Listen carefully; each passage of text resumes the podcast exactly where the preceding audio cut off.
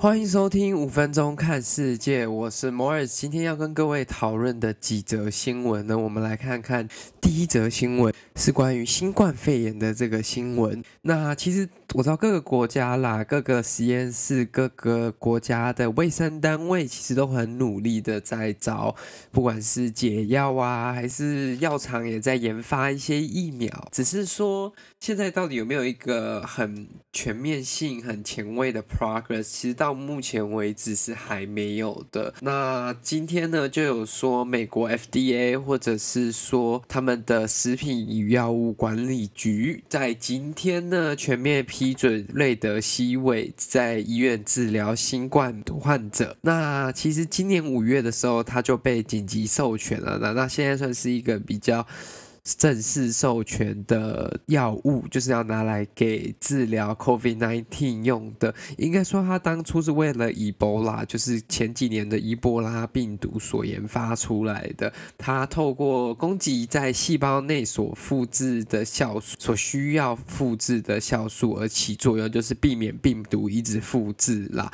那因为这些药，其实一开始它在 COVID-19 爆发的时候，其实对一般人还是没有。太大的效果了，只是因为那时候相对于其他疗法，还是川普所说的奎宁啊，还是其他的一般的抗生素、感冒药，其实来说它的效果来讲就已经算是不错了，所以它才会被称为就是类似解药，但它还不是为了这个病毒而研发，只是说它对这些患者来说是有帮助的。那现在比较大的问题就是说，这个药到底是谁能生产？那又会有什么样的产量？那要给什么样的患者用？但是同时间，世界卫生组织对这个药的疗效看法也不太一样。他就认为说，这个东西经过测试后，其实好像没有任何对死亡还是疗愈康复的时间有重大的影响。那这就是一个比较令人怀疑的地方。那其实美国也把这个全球的这个瑞德西韦的存货几乎大部分都买入了，导致欧洲几乎很多都拿不到这个药。那这个就有遭受批评，所以这也是后新冠。呃，病情疫情的时候要去思考的一个问题啦，就是说国家还要怎么样去 secure，要怎么样去保护这些资源，让人民在真的需要的时候可以拿到这些药物。应该说要看自己要研发，还是说要靠。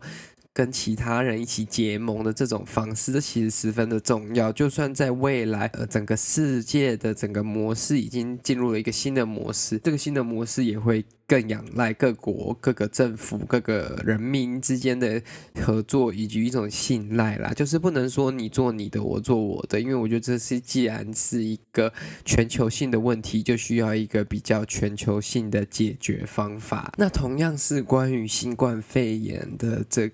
新闻，第二则是关于巴西总统波索纳洛。大家如果还记得，他其实在整个疫情的初期，他是一个比较狂妄的一位总统啦。他不太相信说，哦，这个东西会对他的国家、对他的人民，或者是说这个。病毒的严重性就是没有那么严重的啦，所以呢，他也是没有那么认真在防疫的其中一位领导者。那最终的结果哦，就是啊，他也中标了。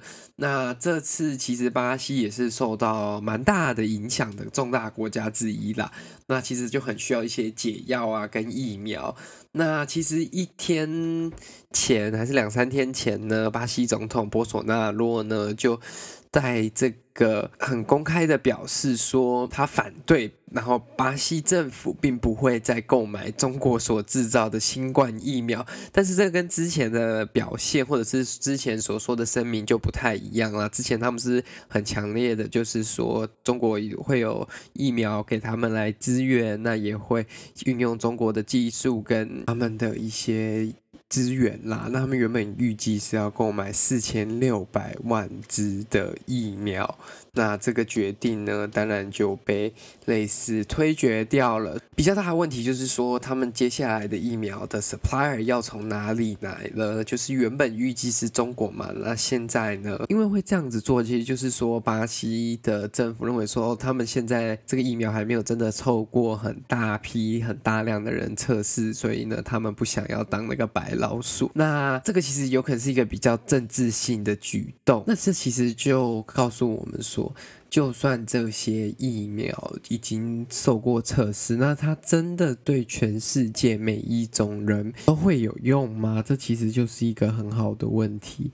那这其实就是告诉我们说，就算现在有一个疫苗出来了，真的会有帮助吗？现在世界上有很多不同的研究单位、跟大学以及实验室、药商、药厂都很努力的在想办法生产出这个新冠肺炎的疫苗，但这个就是一个比较困惑的地方啦。就是说，这个东西毕竟一般来说是需要三到五年的研发，怎么可能一瞬间就研发出来？那因为疫情到现在其实也最多最久大概九个月而已。那这九个月真的足够这些专业人员研发出疫苗吗？其实是一个非常好、令人需要探讨的话题啦。其实，像英国最近在研发的疫苗就有爆发出有注射者死亡，这个就导致整个计划延后，因为就是有一些 side effects 啊，就还值得要去探讨、去研究一下，说为什么会造成这样的结果。所以，就是我觉得大家不能对疫苗抱着太大的期望，这个世界应该会走向一个比较跟以往不太一样，就是我们所说的 deglobalization。以前我们说全球化的社会，各个国家、各个经济、各个地区的人民都是。跟各个其他地区应该说互相更密切的结合交流啦，但现在有可能就是会走一个比较倒退的路线，因为疫情的关系，各国的边境管制也变得越严格，就会导致说整体的整个全球化，不管说是趋缓还是倒退，都是有可能的啊。今天的五分钟不小心就讲到了七分多钟，那今天的这集五分钟看世界就到这里结束了，希望各位满意今天的新闻，明天的。新闻保证绝对不会跟新冠肺炎有关了。谢谢您的收听，我们下次再见。喜欢这个节目，麻烦请你将它推荐给你的亲朋好友。这个节目在 KKBOX、Spotify、Apple Podcast、Google Podcast 都可以收听。谢谢您，我们下次再见，拜拜。